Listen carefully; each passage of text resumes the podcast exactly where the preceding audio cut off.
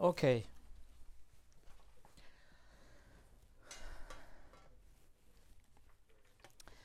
Ok, nous allons ouvrir la parole de Dieu aujourd'hui dans la douzième épître de Pierre. La douzième épître de Pierre, chapitre 1. 2 Pierre, chapitre 1.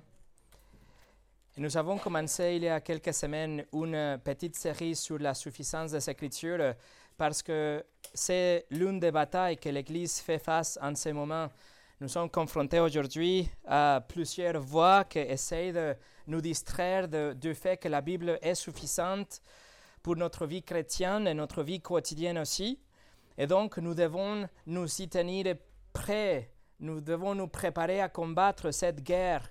Nous devons soutenir et défendre et mettre en pratique le fait que la Bible est plus sûre, la Bible est plus certaine que la plus grande expérience qu'on peut jamais avoir. Pierre écrit ce douzième épître euh, à, une église persécutée. L'église était en train d'être persécutée, euh, poursuivie et tuée, mais l'attaque n'était pas seulement de l'extérieur de l'église, mais aussi il avait une attaque à l'intérieur. Il avait des faux enseignants qui essayaient de corrompre l'Église et il essayait de corrompre avec des, fables, des, fables habilement conçues et il disait que, par exemple, l'immoralité était permise à l'intérieur de l'Église, que c'est notamment contraire à ce que Dieu avait déjà prescrit dans sa parole. Donc, euh, Pierre rappelle aux frères et aux sœurs que Jésus reviendra, que Jésus reviendra, et donc, comme son retour est imminent, nous devons vivre de vie pieuse, de vie selon la volonté de Dieu, car nous ne savons quand est-ce qu'il va arriver. Mais comment est-ce que nous pouvons être sûrs que Jésus reviendra? Pierre nous dit, parce que je l'ai vu. Je veux le pouvoir de Jésus lors de la transfiguration. Pierre dit, je suis sûr parce que j'ai vu le pouvoir de Jésus quand il était transfiguré sur la montagne. Mais il dit, nous savons quelque chose de plus sûr que la transfiguration. La parole de Dieu. Nous savons la parole de Dieu comme quelque chose de plus grand, plus fiable, qui porte l'autorité de Dieu plus authentique que n'importe quelle expérience dans notre vie. De sorte que, même si Pierre n'aurait pas été là présent lors de la transfiguration, il pouvait être bien sûr que Jésus reviendrait, car c'est ce que la Bible déclare déjà. Donc, jusqu'au jour où Jésus reviendra, il nous dit, nous ferons bien de prêter attention à la parole de Dieu, car toutes les autres choses, ils vont nous amener dans l'erreur. Tous les autres livres, tous les intellectuels d'aujourd'hui, toutes les traditions d'aujourd'hui, toutes les superstitions d'aujourd'hui, même nos amis et la culture et les nouvelles, et Facebook et mille autres voix autour de nous, y compris nos propres sentiments, nos propres émotions, notre propre cœur, peut potentiellement nous distraire et nous confondre et obscurcir ce que Dieu a déjà clairement dit. C'est ce que nous sommes en train d'étudier. Et aujourd'hui, nous allons examiner les deux principaux arguments de Pierre. Pourquoi la Bible est suffisante et pourquoi la Bible a l'autorité de Dieu? Au-delà de toute expérience. C'est ce qu'on va voir aujourd'hui, mais avant de commencer, on va prier ensemble. Seigneur, nous voici devant ta parole suffisante, la parole que tu as inspirée, la parole que tu as préservée pour nous. Et nous te demandons humblement de nous montrer que ta parole est suffisante, qu'on n'a pas besoin des autres voix ou des émotions ou, de, ou des rêves ou des autres choses pour te connaître et pour mener une vie chrétienne selon ta volonté. Seigneur, ouvre nos cœurs et aide-nous à comprendre ça et que nous soyons prêts lorsque nous sortons d'ici pour mener cette bataille contre les voix qui disent que ta parole n'est pas suffisante. Au nom de Jésus, Amen. Et le message d'aujourd'hui s'appelle La suffisance des Écritures, quatrième partie, et le sous-titre est L'origine. Nous allons lire 2 Pierre chapitre 1, de verset 16 jusqu'au verset 21. Et nous, nous, allons, euh, nous nous concentrerons sur les derniers deux versets car le reste, on l'a déjà examiné. Donc 2 Pierre 1, verset 16 au 21, si vous voulez lire avec moi. Ce n'est pas en effet en suivant des fables habilement conçues que nous vous, avons, nous, vous avons fait connaître la puissance et l'événement de notre Seigneur Jésus-Christ, mais, comme, mais c'est comme ayant vu sa majesté de nos propres yeux car il a reçu de Dieu le Père honneur et gloire, quand la gloire magnifique lui fit entendre une, fois, une voix qui disait Celui-ci est mon Fils bien-aimé, en qui j'ai mis toute mon affection. Et nous avons entendu cette voix venant du ciel lorsque nous étions avec lui sur la sainte montagne. Et nous tenons pour d'autant plus certaine la parole prophétique à laquelle vous faites bien de prêter attention, comme à une lampe qui brille dans un lieu obscur, jusqu'à ce que le jour vienne apparaître et que l'étoile du matin s'élève dans vos cœurs. Sachez tout d'abord vous-même qu'aucune prophétie de l'Écriture ne peut être un objet d'interprétation particulière, car ce n'est pas par une volonté d'homme qu'une prophétie a jamais été apportée, mais c'est poussé par le Saint-Esprit que des hommes ont parlé de la part de Dieu. Et nous allons voir donc les douze arguments avancés par Pierre pour établir l'assurance, la suffisance, l'autorité de l'Écriture. D'abord, Pierre nous dit que si nous ne faisons pas, euh, euh, euh, si nous ne suivons pas la lumière de l'Écriture, nous allons tomber dans une déception certaine. Et deuxièmement, si on suit la lumière des Écritures, nous allons avoir une assurance certaine. Donc la première chose, une déception certaine. Et vous et moi, en tant que chrétiens, nous sommes appelés à nous consacrer à l'étude de la parole de Dieu, non seulement parce que c'est une lumière, mais aussi en raison de leur nature, la source de la parole de Dieu. Et pour que ça soit clair pour nous tous, Pierre commence en avançant euh, euh, un argument négatif. Il veut nous dire que n'est pas la source des Écritures. OK? Donc d'abord, Pierre va nous dire c'est que ce n'est pas l'origine des Écritures. Et il nous dit dans le verset 20, Sachez tout d'abord vous-même qu'aucune prophétie de l'Écriture ne peut être un objet d'interprétation particulière. Le verset 20 commence avec cette expression en grec en disant avant tout ou, premièrement. Considérez premièrement, comme la Bible Martin le dit, considérez d'abord. Voici ce que vous devez savoir par rapport à la source de la Bible. La chose la, la primordiale, la première chose que vous devez savoir, c'est que les Écritures ne sont pas le fruit d'une interprétation privée. Par contre, c'est regrettable que la traduction en anglais, aussi la plupart des traductions en français, nous dit, traduit cette phrase comme une interprétation propre ou une interprétation privée. Parce que cela fait référence à quelque chose que nous avons reçu et comment nous allons le transmettre. Comment les prophètes ont reçu le message et comment ils ont compris le message et alors comment est-ce qu'ils vont le transmettre aux autres. Mais cela nous donne un sens erroné de l'inspiration des Écritures parce que cela euh, euh, euh, signifierait que plutôt les prophètes ont reçu un message après, ils ont digéré le message et après, ils vont sortir leur propre conclusion à eux et c'est ça qu'ils vont écrire pour nous. Ça serait une interprétation personnelle d'un message divin. Mais c'est justement ce que Pierre dit que ce n'est pas la source des Écritures. Si c'était comme ça, alors les Écritures trouveraient leur source dans la capacité des prophètes de recevoir un message décoder les messages de Dieu et l'écrire ensuite pour nous. Attention, ce n'est pas ce que Pierre écrit. Au contraire, la forme du texte originel indique la source du message, la provenance de quelque chose. Par exemple, la traduction NUT, la euh, New English Translation, le traduit comme ce n'est pas le fruit de la imagination de chacun. Ou la Bible Martin nous le dit comme ne procède d'aucun mouvement particulier. C'est ça l'essence de Pierre, de ce qu'écrit dans le verset 20.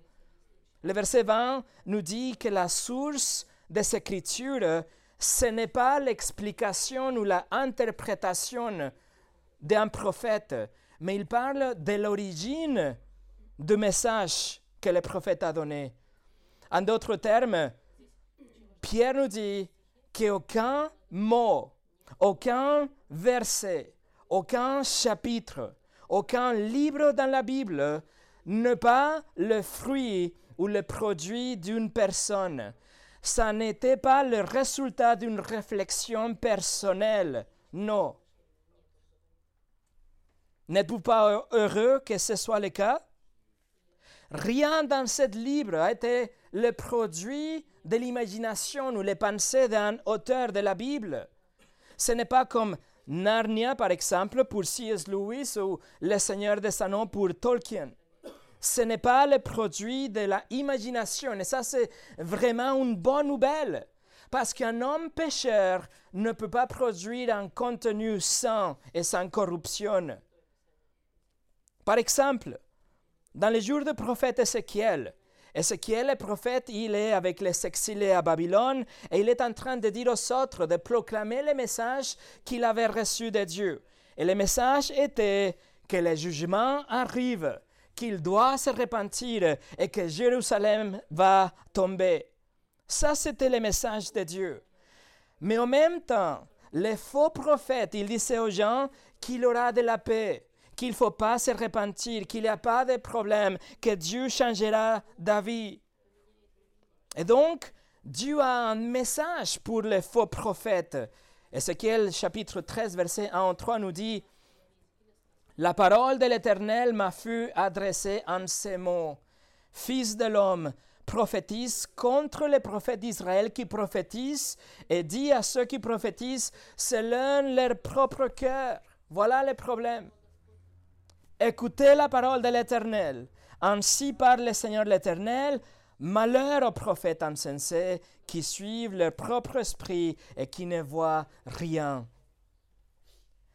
Alors Dieu le met en accusation parce qu'ils sont en train de tromper les gens.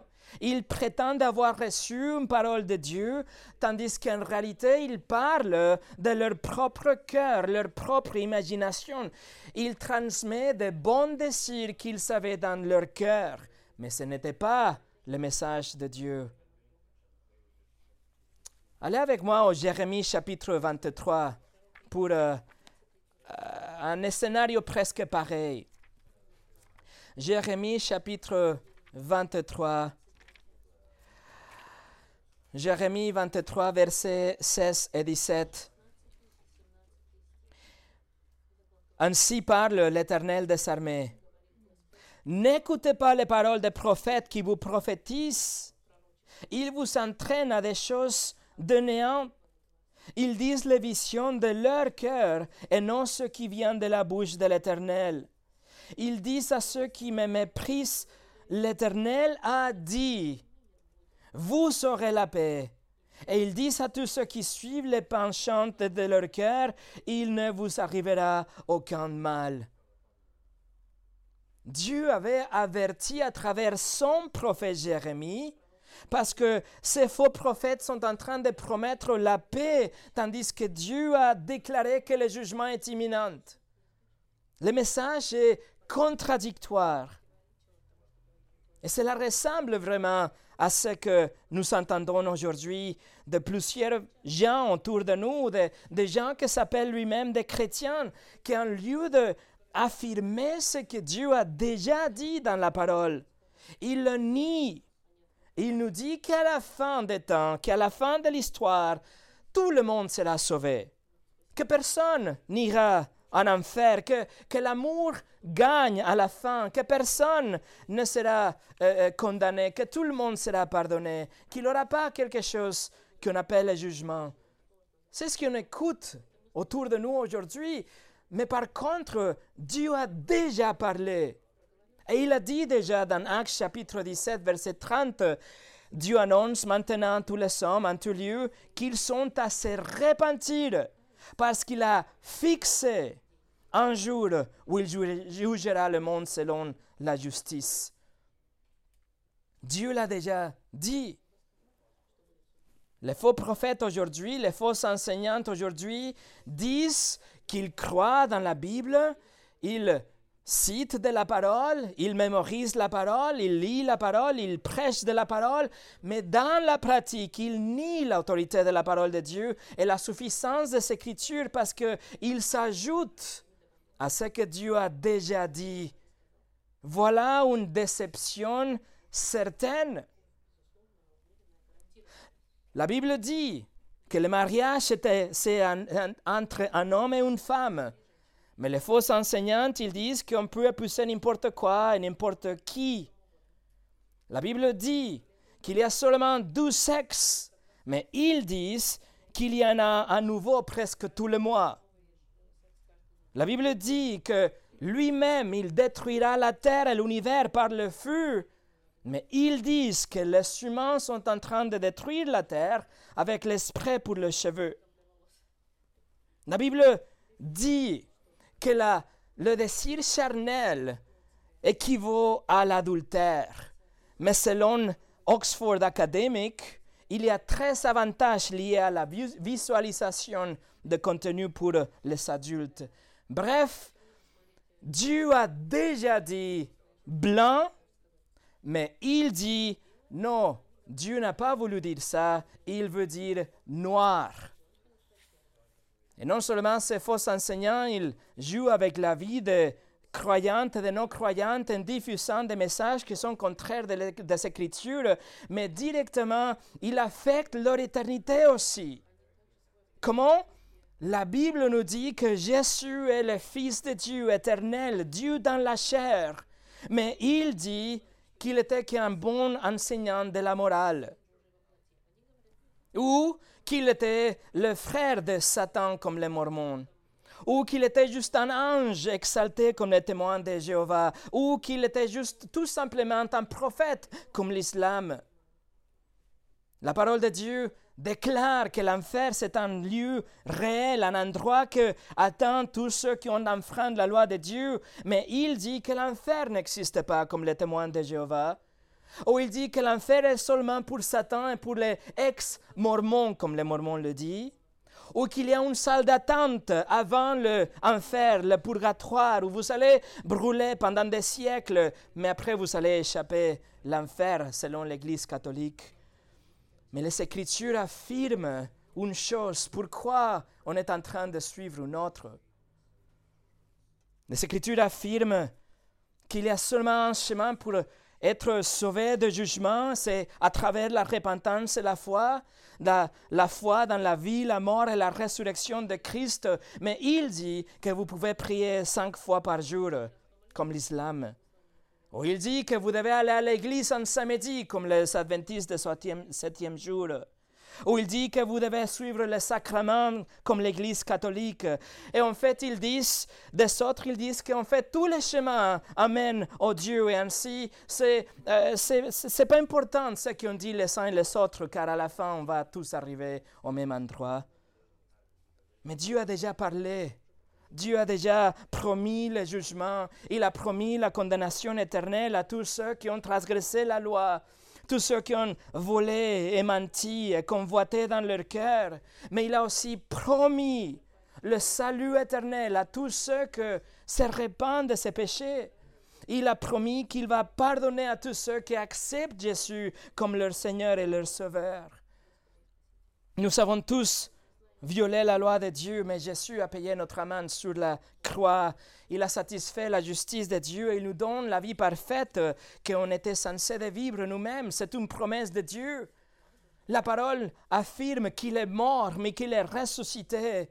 Et que les moments où nous, nous nous détournons de nos péchés et nous plaçons notre confiance en lui, il va nous pardonner de tous nos péchés, passés, présents et futurs, et il nous donnera la vie éternelle. Voilà, mes amis, le chemin étroit qui amène à la vie. Et donc, vous voyez les dangers de passer juste à côté de la Bible. Le chemin est étroit. Si vous passez juste à côté, même très près de elle, mais pas par le chemin étroit, vous n'aurez aucune espérance pour l'éternité. Et chaque jour, 160 000 personnes meurent et la grande majorité d'entre eux iront en enfer car ils ont reçu un message qui était juste à côté de la parole. Ils ont suivi des fausses enseignantes, des faux messages, des faux messages qui ont ajouté à la parole, qui ont soustrait de la parole ou qui ont tout simplement ignoré ce que Dieu a déjà dit clairement dans la parole. C'est grave.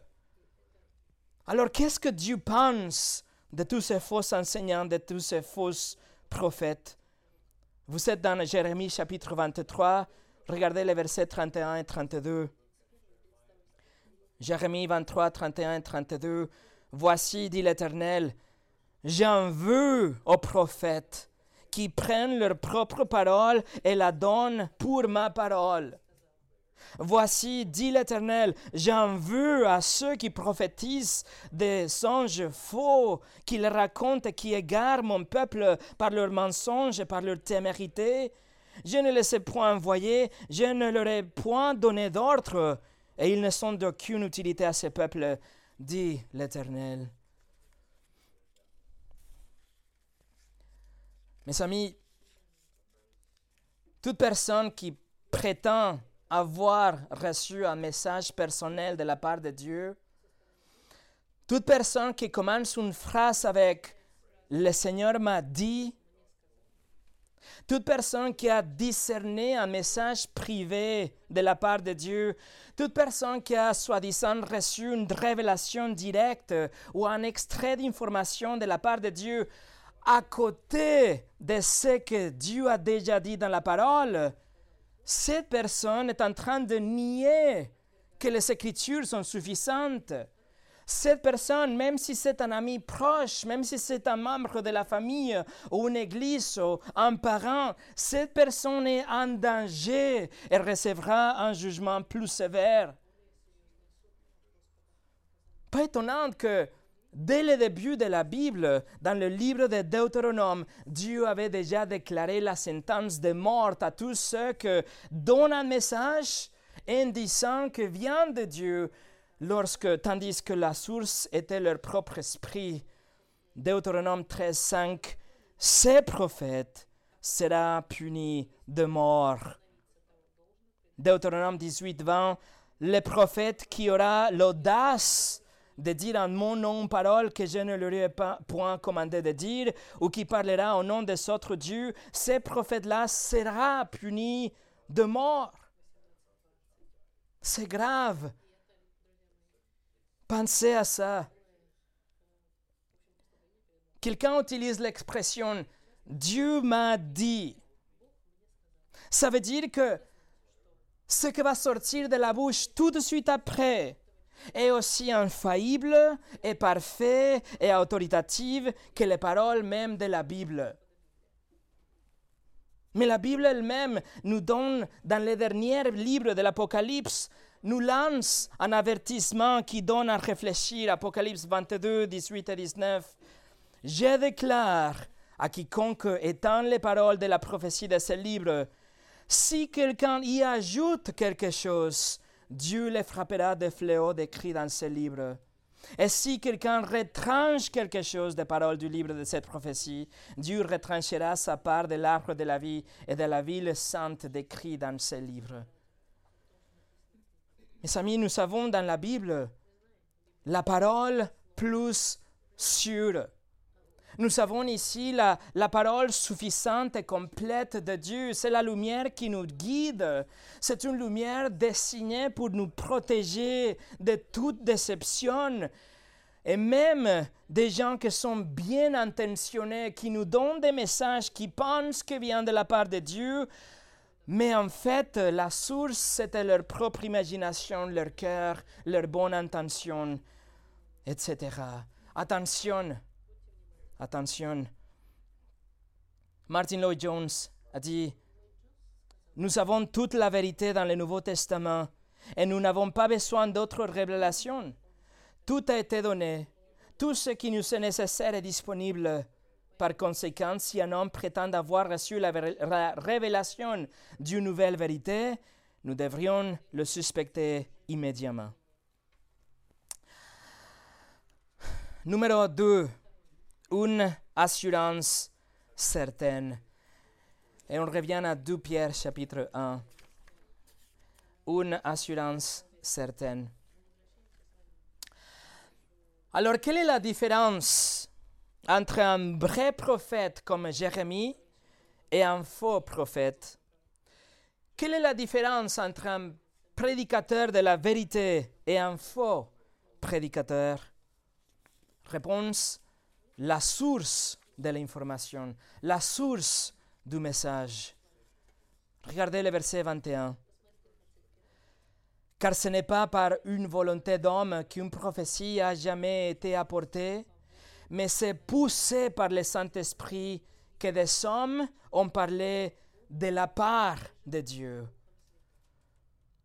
Pierre ici souligne que la source d'information ce ne trouve pas dans la volonté d'un homme, mais, et il écrit avec un contraste très clair, il dit, mais les hommes ont parlé de la part de Dieu. Alors c'est vrai, l'homme a parlé, mais la source ultime, l'origine se retrouve en Dieu lui-même. Ce qui veut dire que c'est libre d'un bout à l'autre, de la A à la Z, a comme origine la pensée et la volonté de Dieu. Ce n'était pas l'imagination de quelqu'un, mais c'est Dieu qui l'a donné et c'est vraiment, vraiment plus que tout ce que nous devons souhaiter dans la vie. Un livre qui a été inspiré par Dieu. L'origine est divine.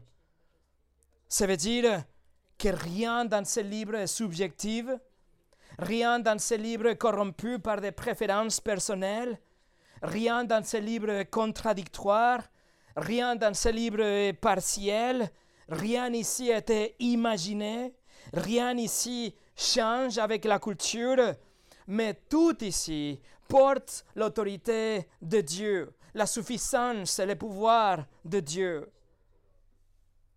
Pas étonnant que Spurgeon a dit comme ça, la Bible est un port où je peux jeter l'encre en étant certain qu'elle tiendra. C'est un endroit où je peux trouver un pied sûr et par la grâce de Dieu, je ne serai jamais déçu de cette confiance. La question est, comment est-ce que l'homme a parlé au nom de Dieu? Et pour répondre, Pierre nous donne une métaphore fascinante. La deuxième partie du verset 21. Il dit, c'est poussé par le Saint-Esprit que des hommes ont parlé de la part de Dieu. Les auteurs de la Bible, des Écritures, ont été poussés. La Bible Martin et, de Neuchâtel nous le traduit comme ils ont été apportés. Et les Grecs a la même idée. C'est transporter quelque chose d'un endroit à un autre, ou être déplacé, ou être conduit. Ça, c'est l'image. Les auteurs ont été conduits par la volonté de Dieu à écrire exactement ce qu'ils ont écrit.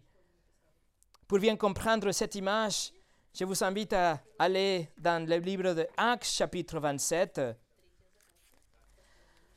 Pour comprendre l'utilisation de ces mots porter ou conduire ou pousser. Actes chapitre 27. Dans Acte chapitre 27, Paul est en garde à vue et il sera transporté de Césarée à, Rome pour y être jugé. Et Luc nous raconte la progression du navire. Et dans le chapitre 27, il rencontre une tempête. Donc regardez chapitre 27, verset 13 au 15. Un léger vent du sud vint à souffler, et se croyant maîtres de leur dessein, ils levèrent l'ancre et côtoyèrent de près euh, l'île de Crète. Mais bientôt un vent impétueux, qu'on appelle Eurachilon, se déchaîna sur l'île, le navire fut entraîné sans pouvoir lutter contre le vent et nous nous sommes laissés aller à la dérive. Le navire a été déplacé par le vent. Le bateau de Paul était entraîné ou porté par le vent. Et c'est le même mot qu'on trouve dans 2 Pierre chapitre 1. Regardez chapitre 27, euh, versets 16 et 17. Verset 16 et 17 tout de suite. Nous passâmes au-dessus d'une petite île nommée Clauda et nous sûmes de la peine à nous rendre maîtres de la chaloupe. Après l'avoir hissé, on s'est servi des moyens de secours pour cendre le navire et dans la crainte de tomber sur la Sirte, on abaissa les voiles. C'est ainsi qu'on se laissa emporter par le vent. Même mot, la même idée. Le bateau est transporté ou déplacé lorsque le vent atteint les voiles ouvertes. Le vent a rempli le voile et donc il fait avancer le navire, il pousse le navire. Et dans son sens, c'est la même chose avec les prophètes. Ils ont levé leur voile et le Saint-Esprit les a remplis et les a poussés dans la direction où il a voulu qu'ils aillent. Ainsi, lorsqu'un prophète parle, c'est en vérité Dieu que parle à travers eux. Et ça, c'est l'idée de la doctrine de l'inspiration de l'Écriture qui nous dit que l'origine ultime de la Bible est Dieu lui-même. Les auteurs humains, les, écrivains ont été apportés par le Saint-Esprit lorsqu'il a révélé des vérités. Il a révélé les mots même pour qu'ils s'écrivent et ils sont rédigés exactement les mots que Dieu a voulu qu'ils s'écrivent. C'est pour ça Paul a écrit 2 Timothée 3,16 que toute écriture a été inspirée de Dieu. Inspirée de Dieu. Et le mot pour inspirer, c'est deux mots en grec, théos, que ça veut dire Dieu, et pneo, que ça veut dire expirer. Ça veut dire que toute l'écriture a été expirée de Dieu. C'est le souffle même de Dieu que nous avons ici devant nous dans les pages de la Bible, l'inspiration de la parole de Dieu. L'inspiration ne signifie pas que la Bible contient la révélation de Dieu. L'inspiration ne signifie pas qu'il y a ici des messages codés que nous devons décoder pour pouvoir les comprendre. L'inspiration, ça ne va pas dire que les hommes ont exprimé avec les propres mots un message qu'ils avaient entendu de la part de Dieu, non. Cela ne signifie pas que Dieu a espéré que euh, les prophètes euh, puissent transmettre fidèlement les messages qu'il a donnés aux prophètes. Cela ne signifie pas que c'était un effort 50-50 entre Dieu et les hommes. Cela ne signifie pas que les hommes étaient comme des robots ou des marionnettes qui ont tout simplement reçu quoi dire. Non. L'inspiration, ça veut dire que chaque mot dans l'Écriture sont les mots même de Dieu qu'il a donnés. Chaque mot de l'Écriture a été soufflé par Dieu. Et après, il utilisait la personnalité, l'environnement, les circonstances, la façon de parler, la langue de chacun des auteurs, et le Saint-Esprit les a emportés, de sorte que chaque fois qu'il parlait, il le faisait avec 100% d'exactitude. Ils sont écrits 100% de exactement ce que Dieu avait, euh, ce que Dieu a dit déjà avec toute l'autorité de Dieu, sans erreur et d'une façon suffisante. Mes amis, voilà une origine sûre. Voilà une assurance certaine que nous avons dans les pages de la Bible. L'origine est divine. La parole de Dieu a été donnée par Dieu. Par exemple, Dieu a dit à Moïse, Exode 4, 12, Dieu a dit, va donc, je serai avec ta bouche et je t'enseignerai ce que tu auras à dire. Et après, Moïse a prononcé exactement ce que Dieu a voulu dire, les paroles même de Dieu. À Esaïe, Dieu a dit, cieux écoutez, terre prête l'oreille, car l'Éternel parle. Et Esaïe a prononcé les paroles même de Dieu. Jérémie, la parole de l'Éternel m'a fut adressée en ces mots. Et par la suite, Jérémie a dit exactement les paroles même de Dieu. Ézéchiel, il m'a dit, Fils de l'homme, tiens-toi sur tes pieds et je te parlerai. Dès qu'il me eut adressé ces mots, l'Esprit entra en moi et me fit tenir sur mes pieds, et j'entendis celui qui me parlait. Il me dit, et ce que suit, c'est Ézéchiel qui a prononcé les paroles même de Dieu. Même chose avec le reste des écrivains de l'Ancien Testament. Et dans le Nouveau Testament, les paroles mêmes de Dieu dans la personne de Jésus-Christ ont promis le Saint-Esprit qui nous donnerait la révélation additionnelle pour écrire le Nouveau Testament. Jean 16, 13, Jésus a dit, quand le consolateur sera venu, l'Esprit de vérité, il vous conduira dans toute la vérité, car il ne parlera pas de lui-même, mais il dira tout ce qu'il aura entendu, et il vous annoncera les choses à venir. Et donc, nous avons le livre des Actes, nous avons les épîtres, nous avons tout le Nouveau Testament avec les mots et les phrases exactes que Dieu a soufflés les écrivains ont dit et ils sont écrits à fur et à mesure que le Saint-Esprit les a conduits, il les a portés à écrire les paroles de Dieu. Conclusion, nous avons les deux testaments, l'Ancien Testament et le Nouveau Testament soufflés par Dieu.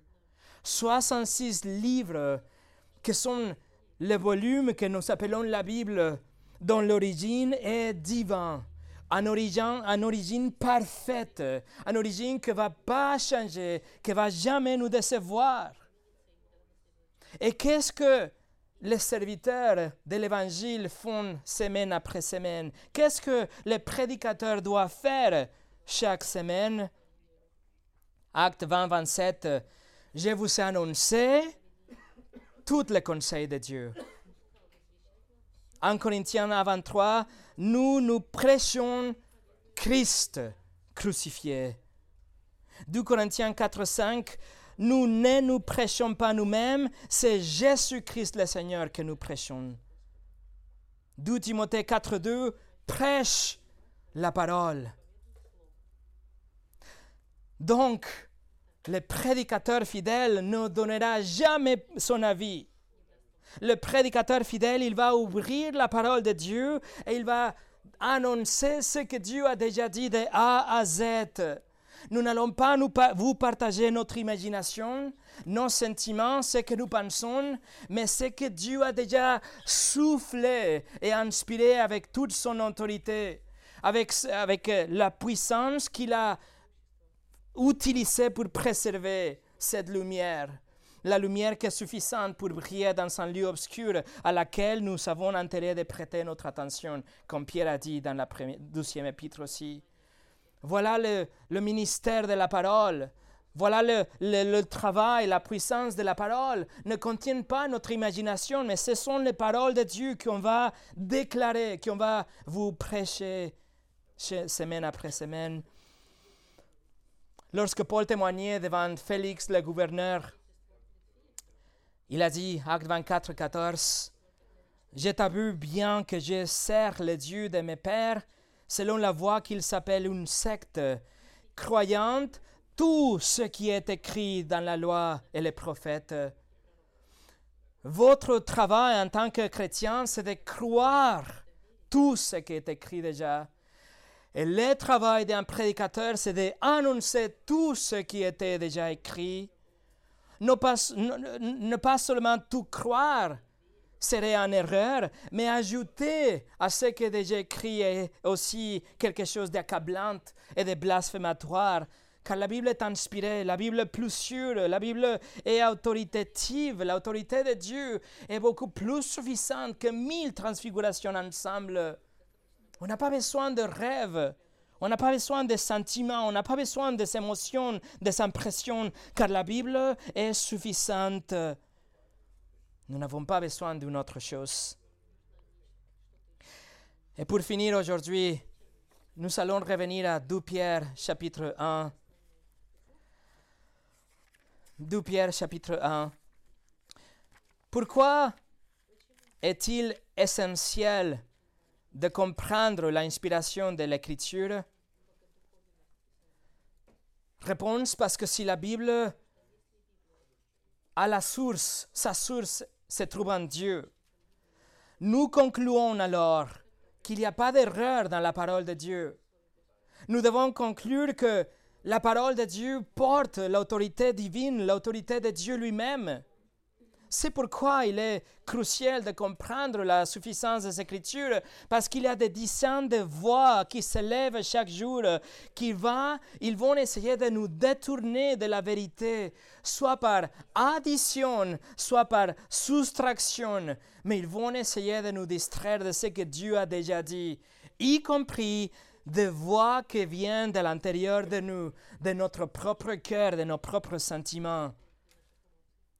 Si vous vous souvenez, comme on a vu la dernière fois, il y a trois semaines, il y a même des leaders évangéliques aujourd'hui qui interprètent des faucons qui volent dans le ciel.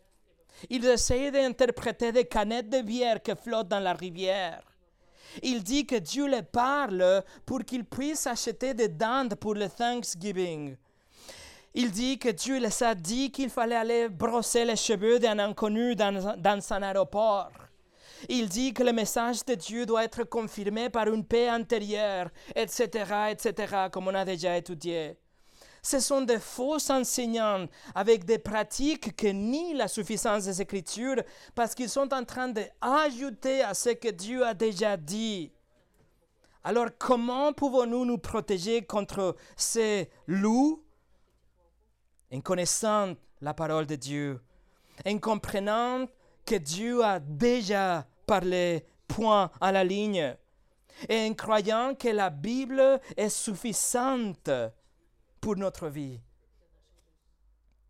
Regardez le chapitre 1 de 2 Pierre. Le chapitre 1 de 2 Pierre, tout de suite après son salutation, Pierre écrit dans les versets 2 et 3 Que la grâce et la paix vous soient multipliées par la connaissance de Dieu et de Jésus notre Seigneur. Sa divine puissance nous a donné tout ce qui contribue à la vie et à la piété, au moyen de la connaissance de celui qui nous a appelés par sa propre gloire et par sa vertu. Pierre affirme, dès qu'il commence sa lettre, que Dieu nous a donné tout ce qui contribue à la vie et à la piété.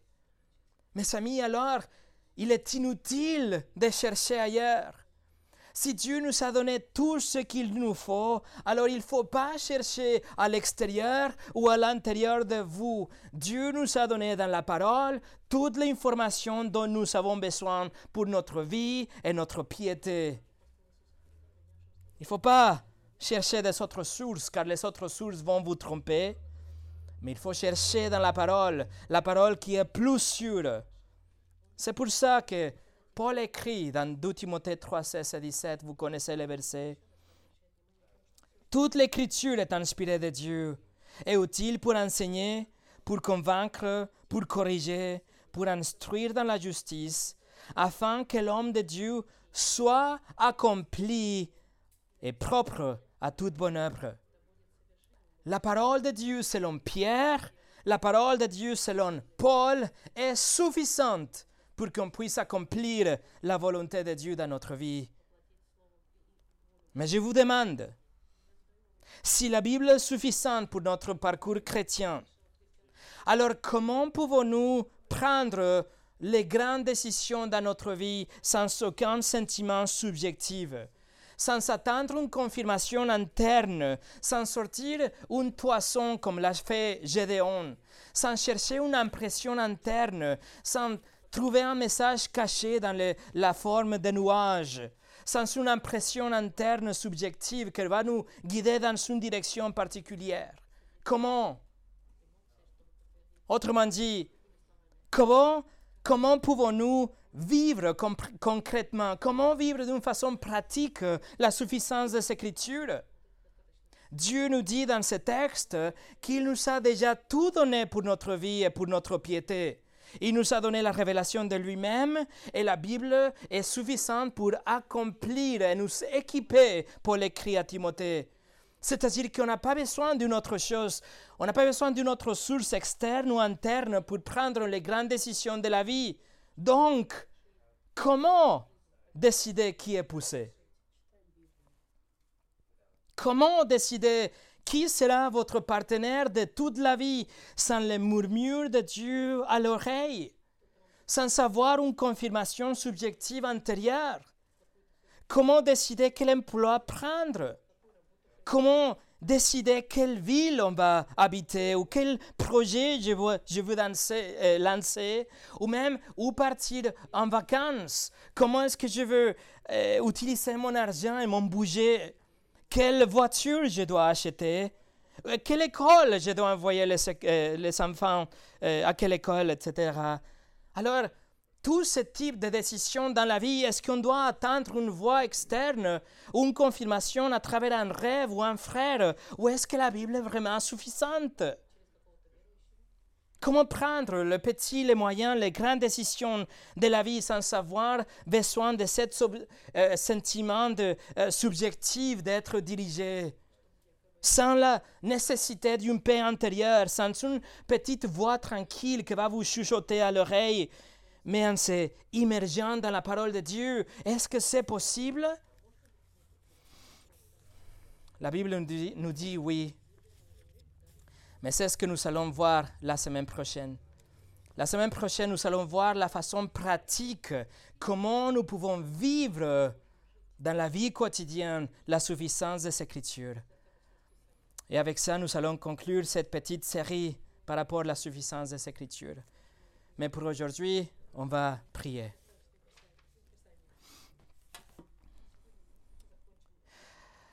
Seigneur, merci que tu nous as donné ta parole et que ta parole est suffisante. Merci que ta parole a l'autorité de Dieu, l'autorité divine pour nous guider dans la vie, pour nous montrer le chemin vers le paradis, pour nous révéler Christ, pour nous révéler tes attributs, pour pouvoir te connaître, mais aussi d'une façon pratique. Seigneur, merci que ta parole est suffisante. Je te prie et je t'en supplie, Seigneur, que tu nous protèges de toutes les voix qui essaient de nous distraire pour nous, nous, nous dire que la parole, que la Bible n'est pas suffisante, qu'on a besoin d'une autre chose, qu'on a besoin d'une parole de quelqu'un ou un rêve ou, un, ou, ou un, euh, je sais pas, une sorte d'inspiration ou de euh, confirmation interne. Seigneur, protège-nous de tout cela et nous montrant et nous, nous, nous affirmant dans notre cœur que ta Bible est suffisante. Nous te louons car tu as exalté ta parole, tu as préservé ta parole et tu nous donnes avec, une, avec amour tes écritures pour qu'on puisse te connaître. Merci Seigneur, tu es bon, tu es fidèle et ta parole est suffisante. Au nom de Jésus. Amen.